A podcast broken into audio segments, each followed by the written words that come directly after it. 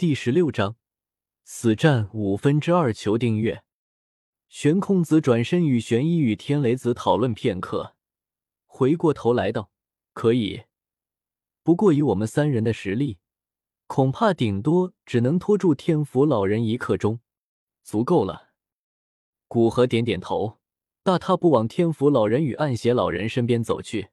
在古河与玄空子说话之时，大殿之中还是有一些战斗，不过烈度都不算高，只能算是趁机解决恩怨，还没有上升到抢夺光团的地步。哪怕天府老人与暗邪老人，也只是打嘴炮，而并没有靠近光团，因为他们知道这里还有一个比他们只强不弱的人在。若是他们动手，恐怕这里的战斗会全面升级，再次引爆大乱战。不过现在见古和大踏步走来，都不由提高警惕。天府老人更是习惯性的脸上带着嬉笑，道：“哟，怎么了？现在准备动手了？”古河没有理会他，而是直接对暗邪老人动手。见古河直接无视他，天府老人脸色一变，手掌猛然一握。其扛着的巨大的开山斧便被其握在手上，身上深黄色的斗气铺天盖地的涌出，往开山斧流去，怒喝道：“找死！你的对手是我们！”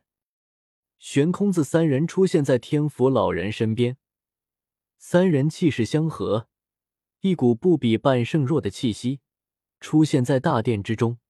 凭你们三人也想挡我？做梦！见悬空子三人挡在面前。天福老人毫不留情，手中开山斧携带着一股宛如开天辟地的可怕力量，撕裂空间，狠狠的对着三人怒劈而去。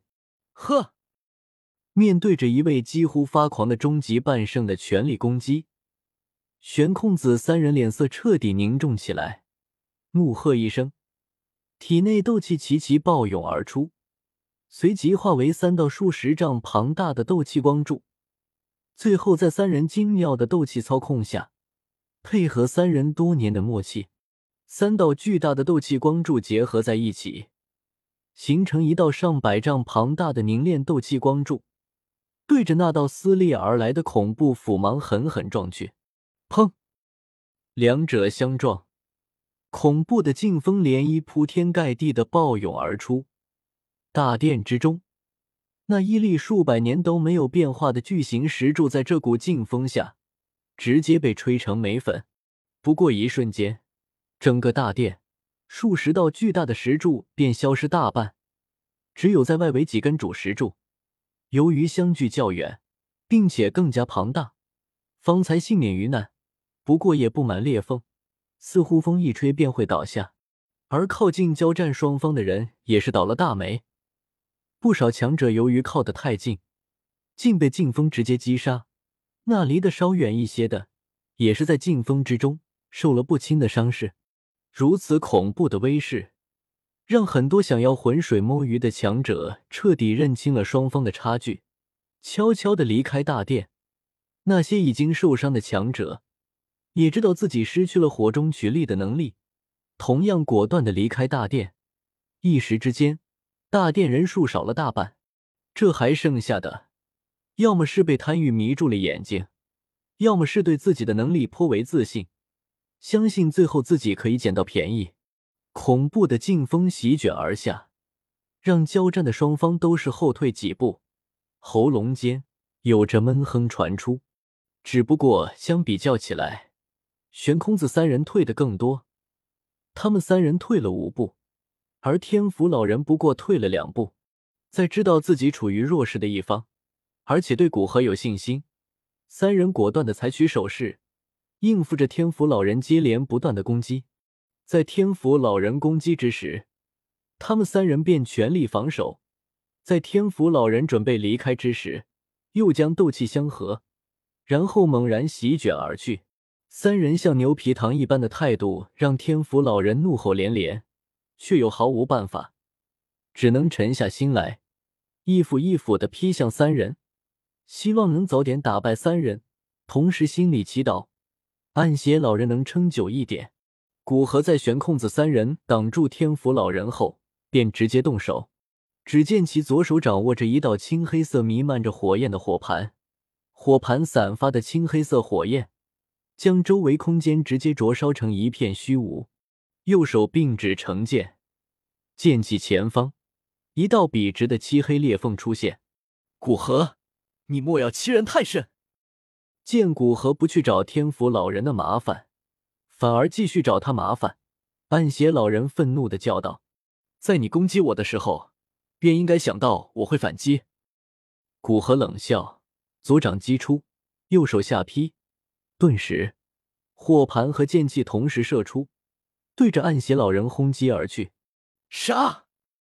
能被称之为邪，暗邪老人自然不缺拼命的狠力。只听其怒喝一声，周身气势顿时变得暗红色，无比浓郁的杀气和斗气自其体内传出，在其身前。形成一道百丈大的魔龙，对着火盘剑气撞击而去。轰！